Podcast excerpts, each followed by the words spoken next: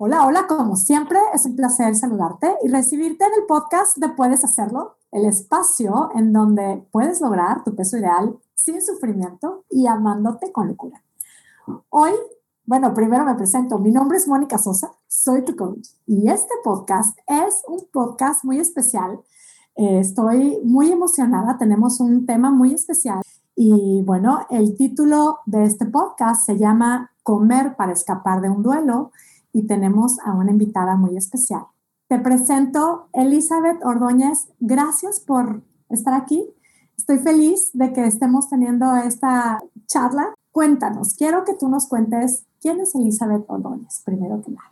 Bueno, muchísimas gracias por esta invitación, por abrirme este espacio en tu podcast para hablar de esto. Es un tema ah, de pronto incómodo, pero necesario, porque es parte de la vida. Eh, bueno, quiero contarles que soy colombiana, llevo ocho años viviendo en Estados Unidos ya. Soy madre, tengo un niño de tres años, soy viuda hace tres años y soy coach de la escuela de Brook Castillo. Eh, y mi trabajo es ayudar a las personas que están experimentando una pérdida a que aprendan a navegarla y les enseño estrategias para que gestionen esas emociones, que vienen en esa pérdida, en esos momentos de duelo, eh, para que lleguen a un punto, a un espacio de aceptación y que generen muchísimo amor propio. Y por qué no decirlo, que se diviertan durante el proceso también. Wow. De verdad que es un privilegio para mí tenerte en este episodio y muchas, ahorita que, bueno, cuando hemos estado platicando, preparando este episodio, se me vienen a la mente tantas mujeres que han tenido como un, han quedado sí marcadas a partir de un duelo. Elizabeth, cuéntame, ¿qué es el duelo? Bueno, el duelo es una respuesta natural a una pérdida. Entonces, en mi caso, pues eh, la pérdida de mi esposo, la pérdida de identidad como esposa también, ¿no? Eh, prácticamente es lo que hace que eh, yo caiga como en esta depresión, en esta tristeza, es que eh, es ese reconocimiento a, la viuda que no conozco, no sé cómo ser viuda. Entonces, mm, mi esposo falleció en octubre del 2018, pero yo me convertí en madre un mes antes de que él falleciera. Entonces fueron muchísimos cambios abruptos, todo al tiempo. Entonces, em, la aceptación a la nueva identidad como madre, madre sola y viuda. Entonces eh, fue muy duro para mí. Eh, lo hice lo mejor que pude. Cuando miro atrás eh, y hago como ese recuento, pues eso fue lo mejor que pude haberlo hecho. Digamos, bueno, me decían, enfóquese en el niño. Con el enfoque en el niño, usted sale adelante y, todo va a estar bien. Y yo lo hacía en el día porque mi bebé estaba pues muy pequeño. Pero en las noches, cuando yo me encontraba conmigo misma, con mi esposo no viene a comer, mi esposo no viene a dormir. Eso eran detonantes muy grandes para mí y para evitar sentir esa tristeza, ese dolor, yo me iba a ver televisión y empezaba a comer. Entonces sacaba de la nevera un postrecito. Y, es más, compraba pensando exactamente en qué me iba a comer esa noche para ver una película y para no sentir la soledad, la tristeza ese vacío de no tenerlo. Prácticamente tú sí lo tienes claro que estabas comiendo para tapar el dolor No, en ese momento no lo tenía claro. Era como un modo de autopiloto, de sobrevivencia, de, bueno, así es que eh, ahora que me veo y que analizo, obviamente con las herramientas del coaching, que eso es lo que más me ha permitido como abrir los ojos y, y verme, eh, crear esa conciencia, pues yo digo, claro, lo hacía porque no quería sentirme sola, no quería sentirme triste, no quería extrañar. conociste el coaching? ¿Fue después de la pérdida de tu marido? Sí, después, entonces duré un año así, eh, no gané mucho peso después de mi embarazo, pero sí quería volver a como estaba antes, eh, pero no podía porque en las noches o en cualquier momento del día, eh, los fines de semana también eran detonantes. Yo me iba a comer. Eh, claro, era el tiempo que compartía con él. Entonces, no podía llegar al peso anterior aunque estaba haciendo yoga y estaba intentando otras cosas, pero era porque pues tenía ese conflicto de no sentir mis emociones del duelo. Eh, entonces ahí es cuando empiezo a ver, no, esto no, algo no está funcionando, pero ¿qué estoy haciendo? Porque estoy haciendo ejercicios, algo a trotar, pero ¿qué es lo que no funciona aquí? Porque no puedo dejar la comida. Em, entonces ahí fue que empecé como a buscar, yo dije, no, esta no es la vida que yo quiero. Em, me sentía muy inconforme, es como sobreviviendo el día a día, o sea, como, bueno, ya mañana llega otro día, mañana otra vez lo mismo, eh, tranquila. y, y, empecé a investigar y encontré este podcast de una mamá viuda que también eh, era coach. Lo escuché claro, con razón, eso es lo que estoy haciendo. Eh, estoy evitando sentir el duelo. Y esa, por eso no hay coherencia en mis intentos de mantener cierto peso, de crear la vida que quiero, de estar em, no feliz todo el tiempo, pero tranquila. Quería llegar como a ese punto de tranquilidad con mi duelo y no lo conseguía. Y así fue como inicié con ella y pues me enamoré del coaching y yo pensaba, esto es una herramienta que quiero que conozca la gente eh, que no habla inglés, porque obviamente pues está, eh, eh, la herramienta es en inglés y yo decía, no, pero ¿quién? ¿Alguien? ¿Quién enseña esto? Y no, no daba conmigo misma, sino, no, alguien, alguien, pero no sé quién. Y un día, pero ¿por qué no soy yo? Si yo tengo toda la historia, toda la herramienta, todo este proceso que ha sido, no ha sido fácil, ha sido duro para mí. El comienzo, sobre todo, el aceptar ese duelo fue muy difícil, abrirme a esa emoción y a, y a todas las que vienen con el duelo. Pero creo que ha sido un proceso espectacular. Cuando miro atrás, no me arrepiento de haber tomado esta decisión. Fue lo mejor para mi vida. Qué maravilla. Esta parte de, como lo estás nombrando, el el, decías, me preparaba para comer ciertos alimentos en la noche y después esta sensación de, o esta frustración de, pues es que quiero recuperar mi peso de antes del bebé. Digo, y también ante algo tan fuerte como el duelo, pues me doy permiso porque, o sea, como no me quiero exigir, ¿no? Exacto, eh, sí. ¿Qué tanto es, es el, realmente exigimos porque si al final nos sentimos más frustradas, ¿no? Es como el dolor del, o sea, el tema del duelo no lo supero, realmente no lo proceso con la comida. La comida probablemente en un ratito nos puede hacer sentir bien, es lo que platicamos de, de comer por ansiedad, de comer por cansancio, por frustración, por todo esto de comer por emociones. Al final lo que nos hace es ganar peso y sentirnos inflamadas y en, como que al corto tiempo, es como al cortito se siente, pues sí, placentero, bueno, ya me siento bien, o el fin de semana me voy a comer y comer, pero luego tengo la frustración o la sensación de inflamación, la ropa y el tema que no está enfrentado.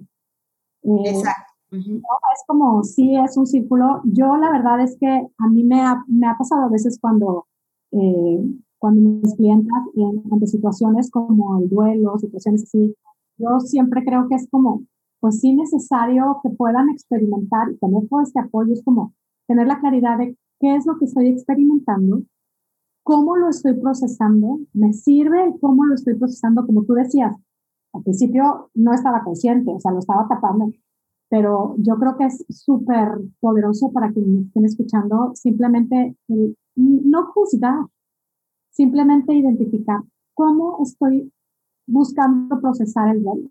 Exacto.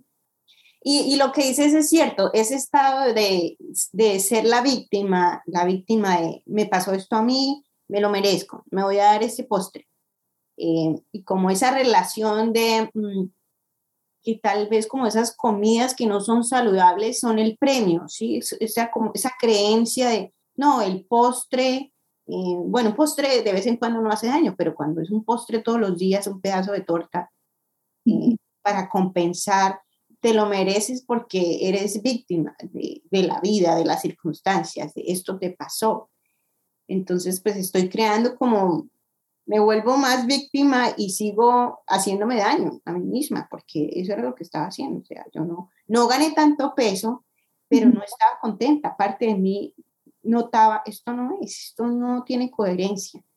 Em, en tu experiencia, Liz, ante esto que, que viviste y hoy como, como lo has aprendido a procesar, si hay dolor y si hay sufrimiento, ¿cómo has aprendido a compensar o a apapachar, a consolar ese dolor? Es algo muy importante, sí, sí reconocer que hay sufrimiento, sí es sufrimiento, pero a ver, la comida no lo va a curar.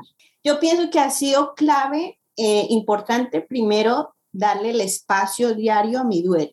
¿sí? Entonces, hay detonantes, eh, ciertas cosas en la casa, ciertas actividades que yo hacía con él y pum, vienen las memorias. Lo extraño, estoy sola. Entonces, para mí ha sido muy importante darme al menos cinco minutos y el consuelo que me ofrezco a mí misma. Ah, tranquila, lo estás extrañando. Y, bajan las lágrimas y no hay problema y no estoy juzgándome, ya van tres años y eso, al comienzo me juzgaba, pero ya van ocho meses, ya van un año. Eh, que, entonces parte de, ese espacio, esa energía femenina, que, de la compasión que me doy.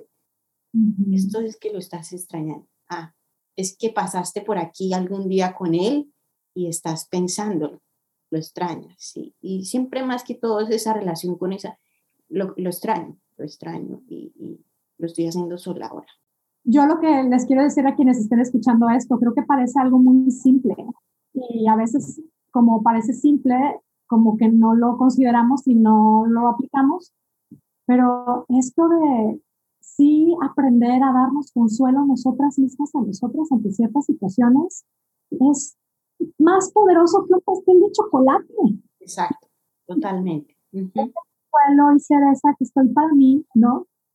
Y ¿El, duelo lo consideras tú como un sentimiento? Eh, el duelo eh, pues abarca varias emociones. Entonces, eh, por ejemplo, hay muchas teorías sobre el duelo. Una de las teorías que es muy famosa es la de Elizabeth Kabler. ella, ella fue una investigadora que observó pacientes terminales con cáncer. Entonces ella los vio pasar por ese proceso y desarrolló pues esta teoría que son eh, cinco etapas. Una cosa que yo creía y que muchos pensamos es que cuando uno experimenta esas cinco etapas, uno cree que se curó, esto ya pasó. A las famosas etapas que dicen, ah, estás pasando por ahí, ya te faltan una o dos y ya vas a acabar. Pero ella ha sido, bueno, ya falleció, fue muy clara al decir que esas etapas no son lineales, no es que uno empieza aquí, luego se mueve aquí y luego ya terminó, no. Esto es un proceso como cíclico, podría decir. En una hora uno puede experimentar todas las etapas porque están conectadas a lo que estoy pensando y por eso siento, como tú me imagino que lo estás enseñando, les, muestras a, tus clientes y alumnas. Eh, lo mismo, pueden ser meses, pueden ser años, y se puede repetir en 10 años, se puede volver a sentir el mismo duelo que sentí en el primer año. Generado por... Todo está generado con los pensamientos. Entonces, ella hablaba de cinco, cinco etapas, pero otra vez, no son en orden. Está la negación. Entonces, quiere decir frases que me estoy diciendo que generan esa negación. Y es el shock de, no, no puede ser. No, esto no me está pasando a mí. No. Él vendrá. No. ¿sí? La ira. Entonces, esas frases que generan las emociones de ira está la negociación, que es cuando uno empieza a ver, bueno, puede ser que en las cosas eh, sigan igual, puede ser que yo sea capaz de llevar este duelo, puede ser que no nada cambie. ¿sí? Está, eh, y ahí es cuando uno mira, por ejemplo, esos ejercicios, yo creo, eh, bueno, puede ser que si yo hago coaching, por ejemplo, eso me sirva para esto, si yo hago ejercicios, si yo dejo esta comida, ¿sí? Eh, bueno, entonces esa es la negociación. La otra que eh, ella menciona es la depresión, y es caer en esa tristeza eh, y la desesperanza de que ya esa persona no va a volver ya. Y pues otra más es la aceptación, que es cuando viene con pensamientos que uno dice, bueno, sí, falleció, pero es posible seguir, yo puedo. La muerte es un proceso natural, todos vamos a morir. Pero como vuelvo a repetir, no, este no es el orden, ¿sí? A veces uno empieza la mañana con aceptación y luego termina el día con ira. ¿sí? El simple reconocerlo sin juzgarlo es lo más poderoso. Me imagino que es lo que a ti te transformó, ¿no? reconocer cuáles son las, las etapas, bueno, me encanta que nos lo, nos lo cuentes, como que qué alivio, entonces no estoy descompuesta, entonces solamente estoy generando pensamientos que me hacen experimentar esta negación. Claro, y le quitan mucho peso que se pone uno encima, mucha presión de, no, al año, yo pensaba, al año, al año soy yo ya, ya, ya estoy bien, ya no, feliz como antes, y no, van tres años y todavía tengo mis momentos en los que me derrumbo totalmente y permito derrumbarme, y hablo de eso. Y eso es otra cosa que me ha generado mucho poder como eh, para mí misma y compasión, poder hablar de, de cómo me siento. Claro.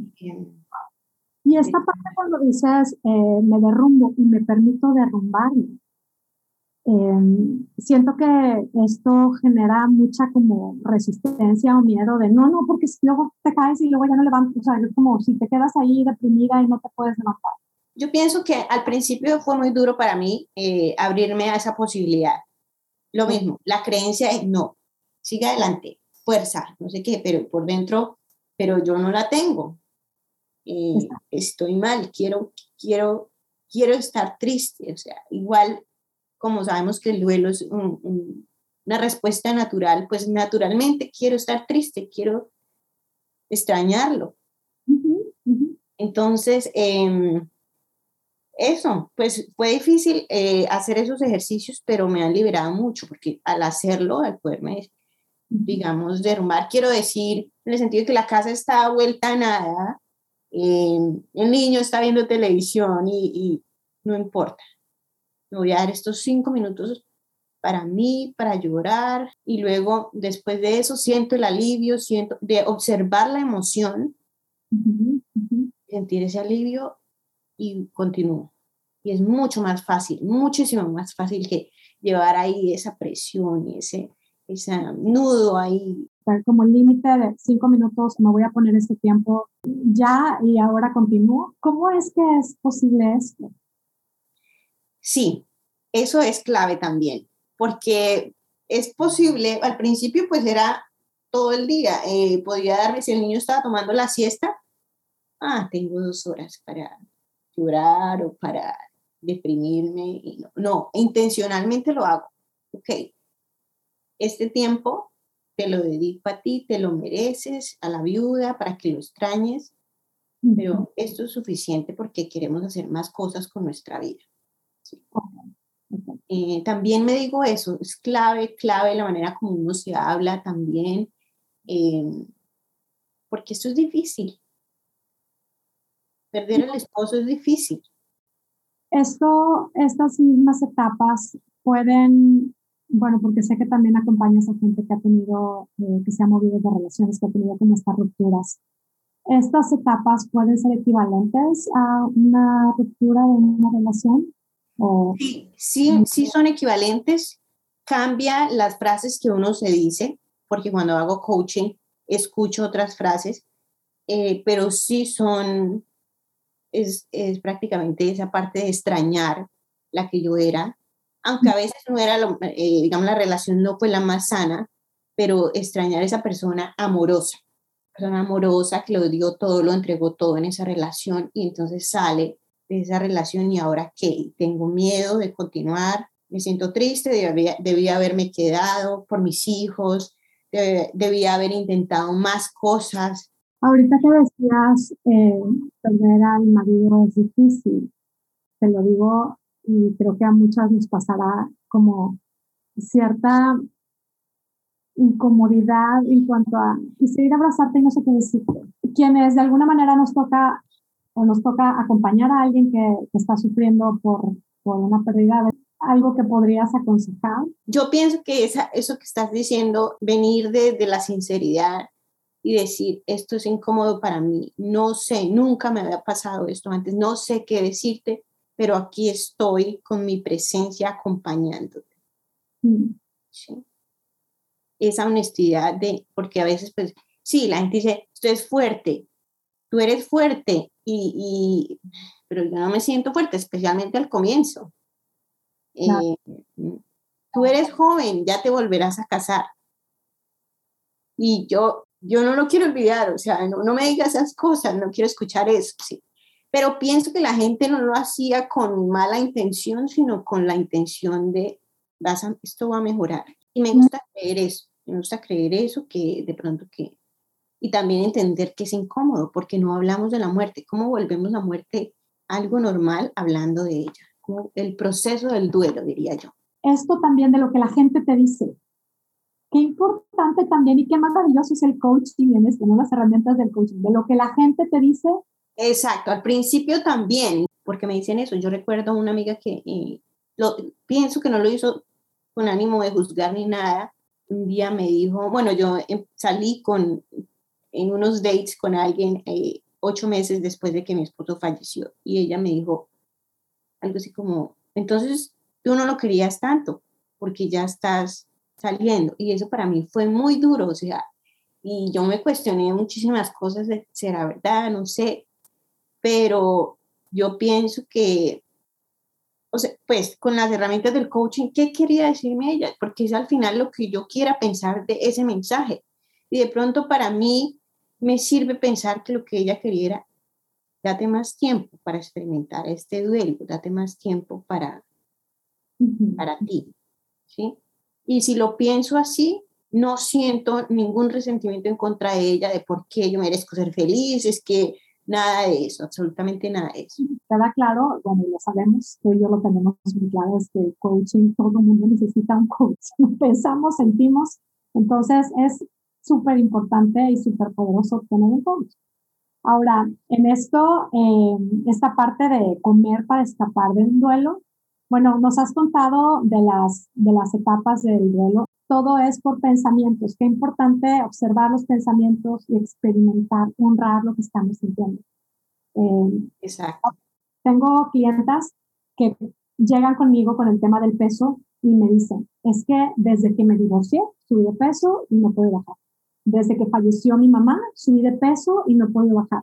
Desde que falleció mi hija, subí de peso y no puedo bajar. Como cómo a veces marca, ¿cómo lo ves? O sea, ¿es tal cual crees que es un, una respuesta para tapar este, este dolor, este no saber procesar?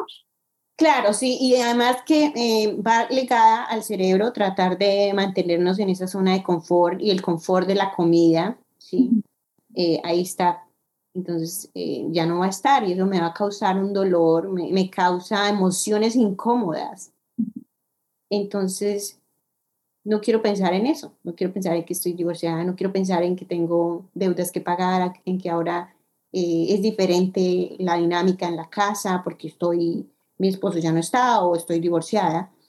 Entonces, es normal, digamos, que se genere esa ansiedad y que en vez de pensar en el por qué, la causa, no, vamos a comer. Y pues eso es lo que hacemos como coaches, crear esa conciencia, como vamos a mirar qué, qué está pasando, cuál es la causa en realidad. Y explorar eso, llegar a esos puntos, genera mucha incomodidad. Pero es ahí donde empieza el proceso de crecimiento. Tú tienes tres años, tuviste una, la bendición de tener el coaching, lo procesaste, haces, bueno, sigues, sigues. Sigo, exacto, sí. Mm. ¿Qué le dices a alguien que diga, yo no tenía estas herramientas, yo me acostumbré a comer, ¿qué le dices hoy a alguien? Precisamente eh, eso, y lo he escuchado de, mis clientes que me dicen, pero es que yo hice esto en el pasado que no debía haber hecho, utilizando el conocimiento que tienen ahora como, como un arma de doble filo para castigarse por el pasado. Entonces, lo que yo digo es, lo hiciste porque no lo sabías, ¿sí? No tenías estas herramientas. Y aún a veces, con, con todas estas herramientas, a veces mi dolor es un poco más intenso que cuando utilizo las herramientas. ¿Por qué? Porque somos humanos. Es normal no ser perfectos ni, ni, y a veces es normal no darme los cinco minutos. Sí. Me encanta que lo estés diciendo, porque es que al final es ah, ok, así es como debería haber procesado, así es como debería de responder, y luego lo trato de hacer y no puedo, y entonces estoy descompuesta. Aquí nadie está descompuesta. No. Y otra cosa para mí que me ha ayudado muchísimo es ese abrazar la viuda y mm. poder hablar de la viuda y poder decir, bueno, estoy soltera porque soy viuda. Antes no, yo usaba el anillo, yo no quería, no cuente, no diga, no, que nadie se entere, que van a pensar de mí, no. Aquí estoy. Y, y, cuando me reúno con, digamos, las mamás de, de, los niños del jardín al principio, pues que no saben quién, quién era yo, ah, y yo soy viuda, y no es, eh, yo noto, pues obviamente que hay pensamientos que van y vienen, eh, la manera en que me miran y eso, pero pues digo, pues esta es la verdad, esta es la verdad, conózcame como soy, esto soy yo y soy viuda. Y ahí está la, la bendición de tú decidir qué pensar ante las caras, ante las expresiones, ante lo que te van a decir. Tú sabes quién eres, tú decides y abrazas esta versión tuya, ¿no? A esta que eres tú. Y al final es que me encanta cómo lo, nos lo has presentado, cómo nos lo cuentas. Bien lo dices, no nos gusta, pero es parte de la vida, es parte de la experiencia humana. Todos, todos nos vamos a morir. Y, pues unos primero que otros y a algunos nos tocará presenciar algunas muertes de, seres queridos. Prácticamente creo que ante esto de comer para escapar de un duelo, famoso awareness, el date cuenta, observa, detecta lo que estás haciendo como tu ciclo sin juicio. Eso es probablemente lo más difícil, lo más poderoso. Reconocerlo sin juicio es como estoy en este ciclo, identificar qué es lo que te hace estar en este ciclo. Exacto, sí. Eh, y, permitirse extrañar, o sea, date el permiso como pareja, si eres divorciada, eh, viuda, eh, si saliste de una relación, permítete extrañar a esa persona que fuiste en esa relación. No hay ningún problema. Solo no te quedes ahí. Si no te sirve para tu vida, no te quedes ahí. Que sean unos minutos, que tú seas consciente de que esto es lo que está pasando. Y así no generas ese resentimiento, esa rabia, no hay nada en contra de la otra persona, en contra de nadie. Simplemente permitirse sentirse triste. Y ya. Qué maravilla. Esto de, es normal experimentar todo tipo de emociones. A veces es como, es que ya tendría que haber pasado, es que a mi amiga que le pasó, ella tan rápido y también que se ve y yo me siento tan mal. Date permiso de sentirte mal, de llorar, de sufrir.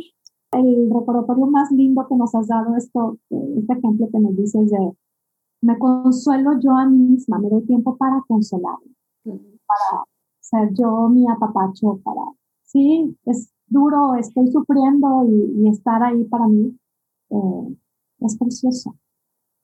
Y se va a proyectar cuando uno está lleno de amor, eso es lo que tiene para dar. Si estamos llenos de tristeza, si no la procesamos, procesarla es dejarla salir. Quiere decir que va, los niveles de tristeza van a bajar. Entonces me voy a llenar de lo opuesto a la tristeza. Y, y eso es lo que voy a ofrecer para todos los que me rodeen si estás experimentando un duelo, busca Elizabeth. Que no te quedes sola, no es necesario sufrir sola, ella te va a ayudar a sufrir. Es como, el coaching es como, todo el mundo va a llegar al mismo lugar, pero el coaching es como ir en jet, en jet privado. Exacto. más rápido. Entonces, si tienes las posibilidades, eh, dale, no lo pienses dos veces. Con Mónica, conmigo, con otra coach, invierte en ti en tu cerebro, en tu mente. Cuando inviertes en ti mismo, lo demás se nota, se, se, verá reflejado. Sí, es un gran regalo. Yo creo que es como, digo, a mí me queda súper claro, tanto, tanto se dice, no es como, tienes, o sea, comes y te lavas los dientes, es que no lo piensas más. Tienes un cerebro, hay que hacer este trabajito de esta higiene mental.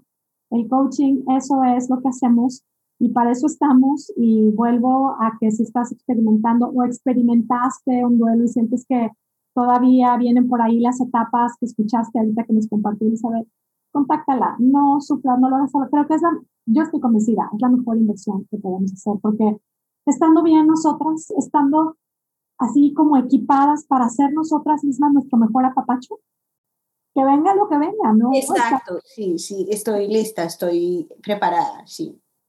y desde un lugar del amor, no como de defensa, de no, que venga, no, sino que venga todo, que, que me seguiría amando, aquí estoy para mí. ¿sí? Que es una gran diferencia de eh, estar uno en ese modo defensivo de que venga y que, eh, que gasta mucha energía que en el modo de amor y de abierto a lo que sea.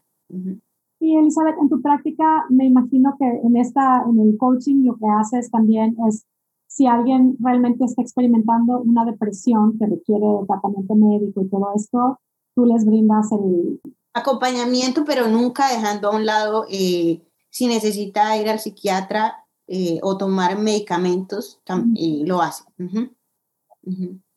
Eso también me parece muy importante aclararlo porque, bueno, en ocasiones habrá quien requiera este trabajo y yo creo, estoy convencida, yo he tenido varias de mis clientas también que están tratamientos psiquiátricos y el coaching, la verdad es que es, vuelve, es el mejor, la mejor inversión que, que hacer. Bueno, tú y yo creo que estamos convencidísimas de esto y me encanta. Sí, sí yo, yo sí, de verdad, miro atrás y no me arrepiento. Para mí fue una de las mejores inversiones que he hecho, no solamente ese trabajo que hice con mi coach eh, para mujeres viudas, sino también eh, esta certificación y esta oportunidad de, de, enseñarle a la gente y mostrarle a la gente otra perspectiva, ¿no? Y cómo funciona nuestro cerebro y, lo que pensamos, cómo creamos nuestra vida basado en nuestros pensamientos. Es espectacular.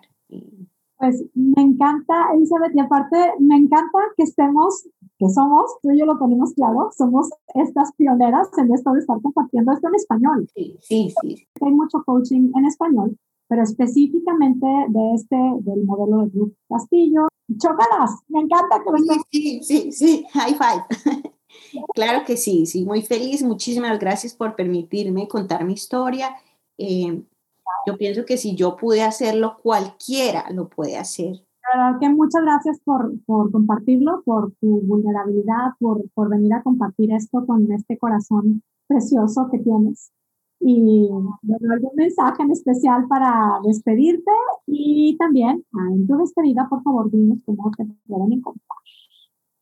Eh, bueno, yo pienso que sean vulnerables, eh, conózcanse y ábranse así como están en este momento, sean honestos con ustedes mismos y con las personas que los rodean, eh, porque también ahí encuentran una paz interior y eso se refleja no hay, no creo en las pretensiones.